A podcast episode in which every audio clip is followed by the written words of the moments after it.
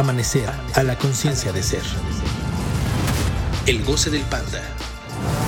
Bienvenido al episodio más del Goce del Panda, donde esta semana Gladys Cruz compartirá con ustedes una perspectiva diferente de cómo lograr sus objetivos considerando sus emociones y las locuras de su mente. Así me salió. Hoy estoy solita con el señor director. Ya teníamos dos capítulos sin el señor director y ahora estoy yo con el señor director y falta Marco. Este equipo se está deshaciendo, señor director.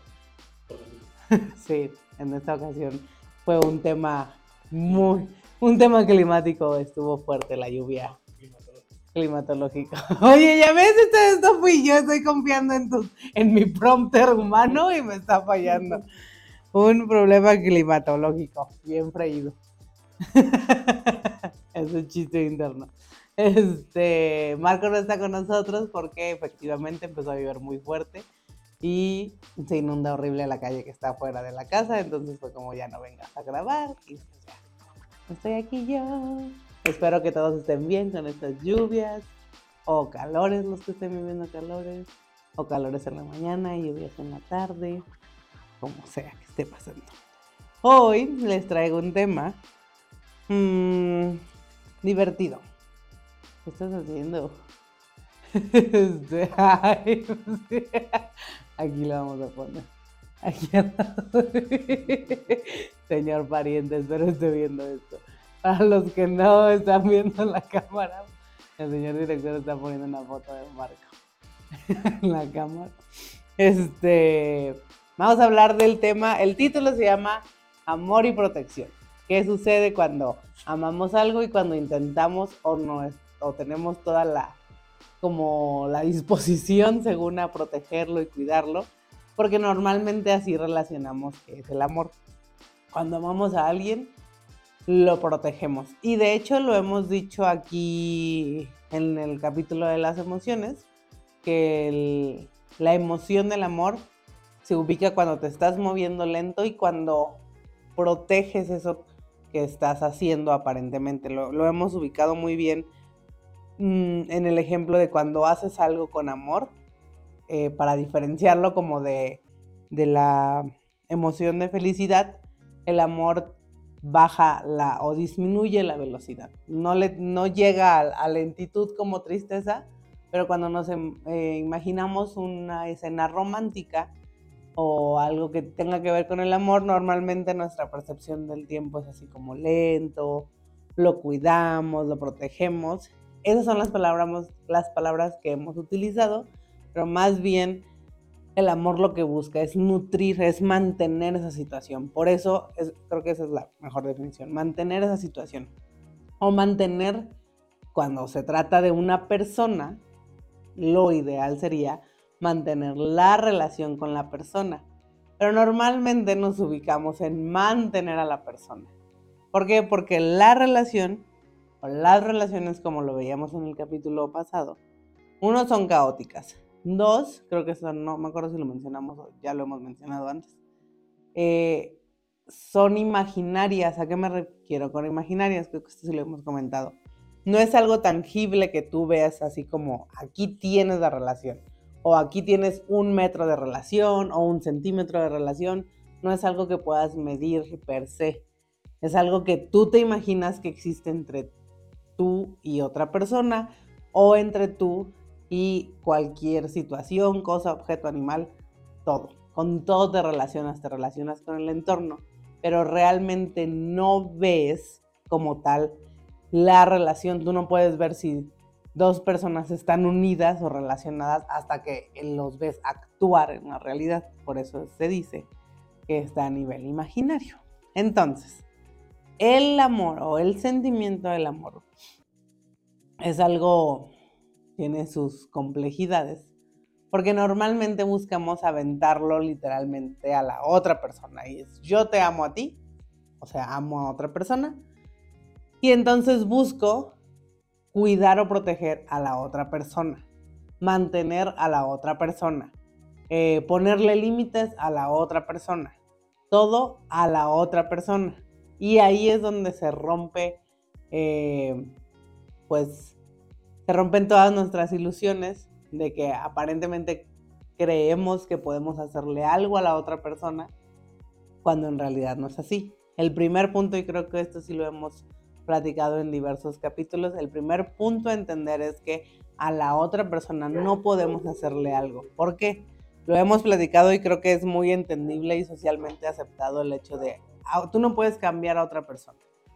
Eh, pero cuando se trata de para bien, entra esta, o aparentemente estoy usando comillas, para bien, lo que nosotros consideramos bien, es donde entra todo este mm, como juicio. ¿En qué sentido? Los que son papás o los que, pues todos somos hijos, pero eh, lo vivimos con nuestros papás. Ellos normalmente intentan protegernos o cuidarnos y no hagas esto porque te puede pasar lo otro, o no hagas esto porque eh, te va a suceder X, Y. Intentan ponerle límites a las otras personas y uno como hijo sabe que cuando uno quiere hacer algo, no importa cuánto te hayan advertido, no importa cuántos límites aparentemente te hayan puesto, si tú quieres hacer algo lo vas a hacer o si no quieres hacer algo no lo vas a hacer. Entonces realmente no existe algo como cambiar a la otra persona. Y cambiar a la otra persona entiéndase como luchar con la energía de la otra persona. O sea, si la otra persona quiere ir a izquierda y yo creo que por su bien es mejor que vaya a derecha y hago todo para intentar que vaya derecha, eso es cambiar a la otra persona.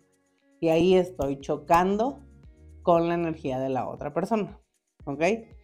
Entonces, lo primero a entender es que a la otra persona no la vas a cambiar.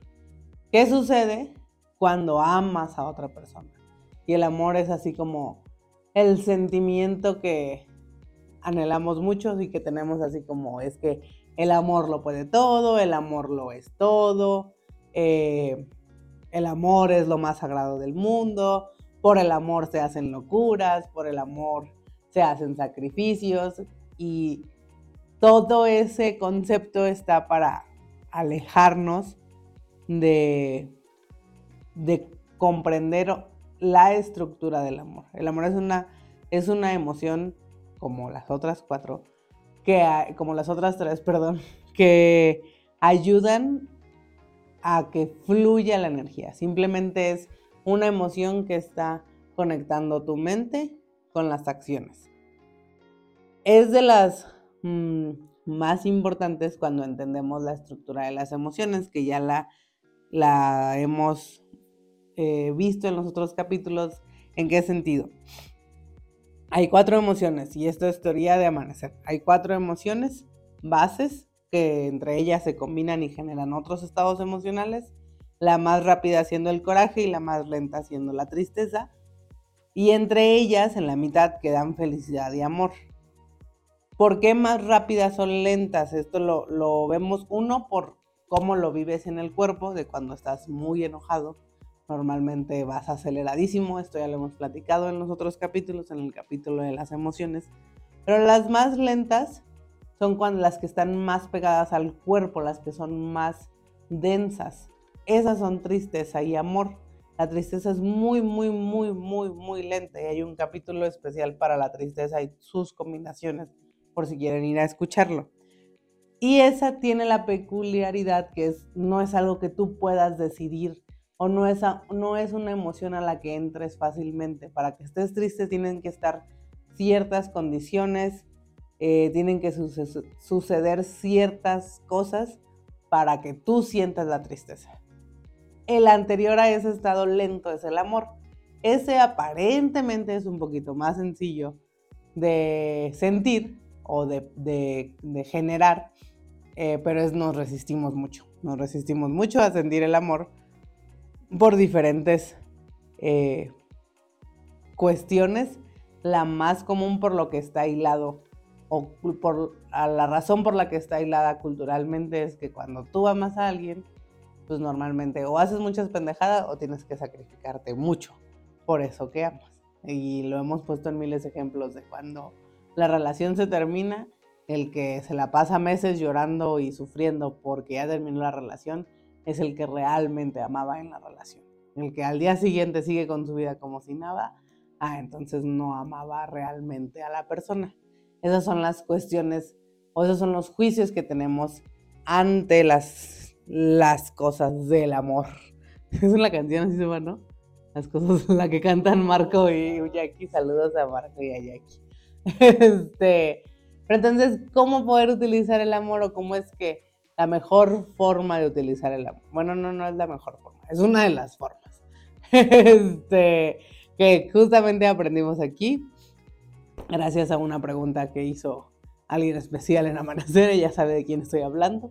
Este, pero lo vamos a explicar con este concepto de cuando amas a alguien, cómo buscas proteger a esa persona o a esa situación o a ese objeto, animal, etc. Entonces, imagínense que si tienen un niño que anda corriendo por todo el patio, la primera forma de protegerlo y de hacerlo entender o que lo que nosotros consideramos como proteger es que ya no esté corriendo, porque si está corriendo se puede caer o que si va a correr, que corra en un cierto espacio delimitado donde sea seguro para que no se caiga o para que no se tropiece o para que no le pase algo. Entonces, eso es muy importante, delimitar un espacio, o sea, poner límites. El amor requiere límites. Creemos que le podemos poner límites a la otra persona que esto es lo mismo que, creemos que podemos proteger a la otra persona. O sea que podemos cambiar a la otra persona. Y ahí es donde por más que hagamos, por más que intentemos, por más que nos esforcemos, no va a dar la ecuación. Porque la otra persona si no quiere hacer algo, no lo va a hacer. Entonces, ¿a qué sí se le ponen límites? Uno, bueno, no. A lo único que se le ponen límites es yo cómo me voy a relacionar con la persona. Entonces lo que estoy protegiendo, lo que estoy cuidando es la relación con la otra persona. Eso hace que yo no quiera cambiar a la otra persona, pero me enfoco mucho en cómo yo me voy a relacionar con la otra persona. Y por mantener mi mente enfocada y mis acciones enfocadas y mi emoción enfocada en cómo me voy a relacionar y cómo voy a proteger la relación con la otra persona, entonces la otra persona podrá sentir mi amor y ese amor podrá hacer que se mantenga la relación con la persona, no a la persona, que eso es muy importante porque normalmente queremos mantener a la persona y para mantener a la persona en muchas ocasiones nos cambiamos completamente a nosotros.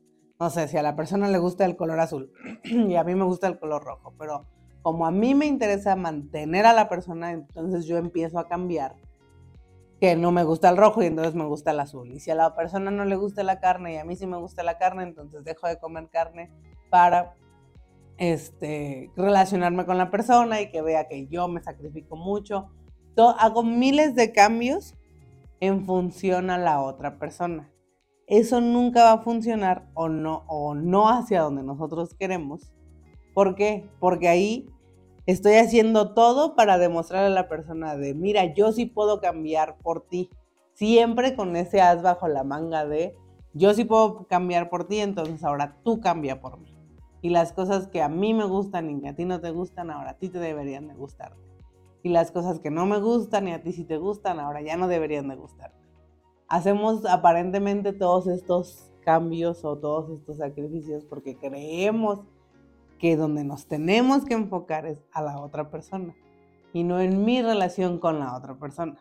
Eh, por ejemplo, si a la persona no le gusta el azul y a mí sí me gusta, a la persona no le gusta el azul y a mí sí me gusta el color azul, mi relación con la persona tendrá que considerar que a la otra persona no le gusta el azul. Eso quiere decir que si yo me pongo azul, considerar que a la otra persona no le gusta el azul es que no le voy a estar preguntando. ¿Te gusta cómo me veo? ¿Y por qué estás así? ¿Por qué em, no te ves más contento? ¿O por qué tú no usas azul? O el estar em, buscando que lo que yo haga eh, la otra persona esté de acuerdo con eso, ahí ya no estoy considerando la relación. Ahí estoy aferrada a que la otra persona tiene que estar de acuerdo con lo que yo hago. Si yo tengo claro para qué me quiero relacionar con la persona, ejemplo mm, de pareja, yo me quiero relacionar con la persona porque voy a tener relaciones sexuales con la persona, porque voy a comer con la persona, porque voy a jugar con la persona, porque me voy a divertir, porque vamos a ir al cine. La, el objetivo que yo tenga en la relación con la persona, entonces me enfocaré en que eso sea la relación, me enfocaré a, a tener todos los límites para mí, para que eso se cumpla. Entonces, si yo digo que me quiero relacionar o ver a un amigo porque lo extraño mucho y lo que quiero es que comamos tacos, que chismiemos y que platiquemos toda la noche, no sé. Este, por enfocarme en eso de que eso es lo que, eso es para lo que me quiero relacionar, yo tendré que ponerme ciertos límites a mí para proteger la relación. ¿En qué sentido? Ah, yo digo que quiero comer tacos con la persona en la noche. Ah, y si en la mañana me como un sándwich y luego me como una pasta y luego me como una hamburguesa y luego me como una pizza, por más que haya dicho que voy a comer tacos con la persona, pues ya no voy a tener hambre y entonces pues ya no voy a comer tacos con la persona. Pero si a mí lo que me interesa por eso es muy importante, ¿para qué me voy a relacionar? Si yo ya definí que me voy a relacionar para eso, entonces habrá muchos límites que apliquen en mí para cumplir eso que yo dije que quería hacer con la persona. Eso implicará que en la mañana tal vez solo me coma un licuado, que en la tarde alguna espinaca, pollo, lo que sea, ligero porque yo tengo claro que en la noche voy a comer tacos con la persona que yo quiero compartir y que eso es lo que yo puse en la relación. Pero muchas veces lo que hacemos es, yo quiero comer tacos, la otra persona, tal vez ponle que ya me dijo que sí quiere comer tacos, no como bien en todo el día y cuando llego, lo que intento cambiar o lo que intento modificar es a la persona. O, o hago, o sea, yo ya vengo enojada vengo fastidiada y entonces con la persona me desquito, o con la persona solo me quejo, o con la persona eh, la uso para desahogar mis penas. Entonces ya no, ya no protegí la relación de lo que yo había dicho que quería eh, lograr en la situación. Por eso cuando nos relacion, relacionarse con otra persona, cuando implica o estamos hablando de utilizar la emoción del amor, uno, requiere comprender que no voy a cambiar a la otra persona. Dos, requiere ubicar que vas a necesitar límites, porque cuando tienes límites, hay algo que proteger, hay algo que mantener, hay algo que cuidar. Pero esos límites no son para aplicar, o sea, no son para que tú le digas, tú ya no puedes hacer esto. Eso es querer ponerle un límite al otro y eso es querer cambiar al otro. Es tener claro que el límite es para mí, cómo yo voy a actuar o cómo no voy a actuar, dependiendo qué quiero en la situación. Si yo digo que lo que quiero es una pareja, pues para hablar de lo bonito del día, de lo divertido que estuvo mi día, eso va a implicar que yo, yo me haga responsable de generar un día bonito, de generar un día divertido para después ir a platicar. Pero yo digo, yo quiero relacionarme porque podría compartir todo lo que hago con otra persona. Y eso lo dejamos tan amigo que normalmente eh, cuando estamos enamorados tenemos tanta energía y todo es color de rosa y bla, bla, bla. Entonces pues funciona muy bien que yo estoy enfocado en conquistar. Ahí inconscientemente estamos cuidando la relación. Entonces pues llego y le cuento lo que fue mi día, lo maravilloso que fue mi día, lo divertido que hago. Todo se vuelve así como muy emocionante. Pero cuando pasa el tiempo y asumo, perdón, y asumo que la persona, Marco se hubiera reído mucho de mí en este momento. Seguramente cuando lo escuche me va a hacer bullying. Este, asumo que la persona ya debe estar conmigo porque ahora ya es mi pareja y porque ahora ya eh, ya llevamos cierto tiempo juntos o ya es mi mejor amigo y ya me tiene que aguantar y entonces hablamos de deberes, ahí es donde empezamos a, que, a exigirle a la otra persona que actúe de cierta forma aparentemente por lo que nosotros queremos en la relación. Entonces yo no tuve un buen día, pero lo que quiero compartir es un buen día, voy y le exijo a la otra persona que me platique de su buen día. Y ahí ya no cuide la relación. Ahí ya estoy tratando de cambiar al otro.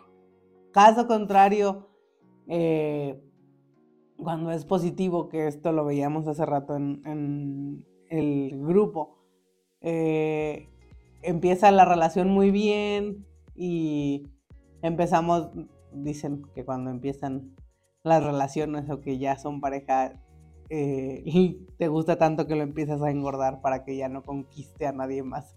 Pero no, no es eso, sino ponle que empiecen bien y que les gusta lo que cocina y tú le llevas comida. O tú le dices, vamos al cine y comen tal cosa. O vamos a tal lugar y vamos por un helado y vamos al restaurante y empiezan a convivir y todo va muy bien. El día que la otra persona empieza así como, yo quiero hacer dieta y la otra persona no quiere hacer dieta, aparentemente nuestras buenas intenciones son, oye, tú también deberías hacer dieta porque es bueno para tu salud, porque te tienes que cuidar y bla, bla, bla. Queremos proteger a la otra persona, otra vez olvidando que realmente no podemos hacerle algo a la otra persona. Lo único que podemos hacer es mantenernos en qué quiero compartir yo con la persona. Y esa es la relación. Por tener claro un objetivo en la... No un objetivo en la relación, sino por tener claro eh, los momentos que quiero compartir con la persona, que al final de cuentas eso es la relación, saber qué situaciones, qué instantes, qué momentos quiero compartir y yo hacerme responsable de ellos, entonces podré generar situaciones y de amor que van a ir creciendo. Porque normalmente tenemos claro o tenemos una ilusión de cómo, no, cómo sería si tuviera una pareja o cómo sería si tuviera un mejor amigo o cómo sería si tuviera cierta mascota, cierto teléfono, cierta casa, que ese cómo sería son cosas que yo haría. Con las parejas se ven nada más como la imagen completa, no sé, de estar en el parque agarrados de la mano o estar en la playa viendo el atardecer. Tenemos como todas esas ilusiones y escenarios en nuestra mente. Pero no nos, o sea, es la primera parte del camino la segunda parte del camino es yo cómo voy a generar esos momentos, cómo voy a generar esas situaciones, qué límites implica para mí. Si yo tengo la ilusión de estar en la playa viendo el atardecer con un bikini azul y súper guapa y todo, pero no me pongo límites antes de ese evento, o sea, como lo que quiera, nuevo ejercicio, nunca voy a tener esa imagen y siempre voy a estar reclamándole al otro de por qué, por qué no vamos a la playa, por qué no hay un atardecer en la playa, por qué no me queda el traje de baño, por qué todas las cosas que la otra persona no tiene por qué poner si yo no me limito para construir ese momento. O le voy a estar reclamando al otro de por qué la otra persona no es como yo quiero que sea. Y tampoco yo soy responsable de ponerme el límite de, ah, pues si a mí me interesa una persona así, yo, me, yo tengo que construir, emanar, estar con una persona así, como está en mi ilusión o en mi mente. Entonces, ya me marcó cinco minutos el señor director. Este, el amor es una de las emociones, otra vez repito, más potentes porque está más pegada al cuerpo. Eso quiere decir que te hace moverte más lento, te ayuda a mantener las situaciones. La felicidad y el coraje ayudan que vayas muy, muy rápido y tiene su funcionalidad. Pero el amor es mm, una de las emociones que menos sabemos, en, la, en las que menos nos sabemos dirigir porque normalmente se la aventamos a la otra persona. Y ese aventarse a la otra persona aparentemente trae como buenas intenciones, eh, de yo quiero cuidar a la otra persona, o quiero proteger a la otra persona, o quiero que la otra persona sienta tal cosa y que viva tal sorpresa y que viva todas esas buenas intenciones están enfocadas en querer cambiar a la otra persona. Y cuando nos relacionamos con la otra persona, lo primero que tiene que quedar claro en nuestra mente es que no vamos a poder cambiar a la otra persona. Y ese no poder cambiarlo no es ni, o sea, para ningún lado. Si una persona ya tiene su dirección, lo más que podemos hacerlo es estimularlo en esa dirección, en eso que él está queriendo experimentar. Y eso por tú respetar esos límites, se va a vivir como amor. Si tienen más dudas de esto, el 22 de julio, ¿sí es el 22 de julio? Sí, ¿verdad? El 22 de julio va a haber un seminario temático de emociones, donde se va a hablar detalladamente de cada una de ellas.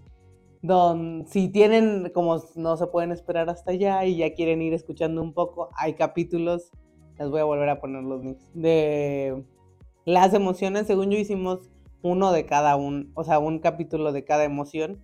Y aparte, las emociones combinadas también ya las hicimos en capítulos.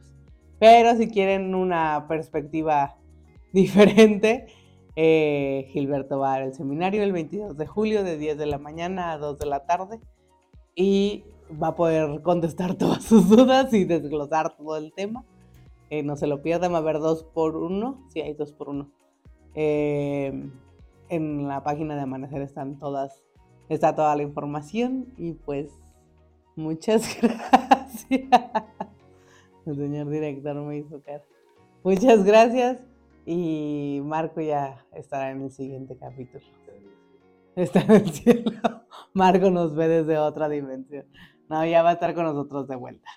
Porque hace falta siempre sus comentarios atinados tan acertados. y, ¿Y qué? No me acuerdo. No me acuerdo de la otra palabra. Pero aquí está. El señor pariente dice adiós. Que tengan buen día. sí. Adiós, pariente. Ay. Lo siento. Rompí a Marco. Este. Nos vemos. Disfruten mucho su semana. Amanecer a la conciencia de ser.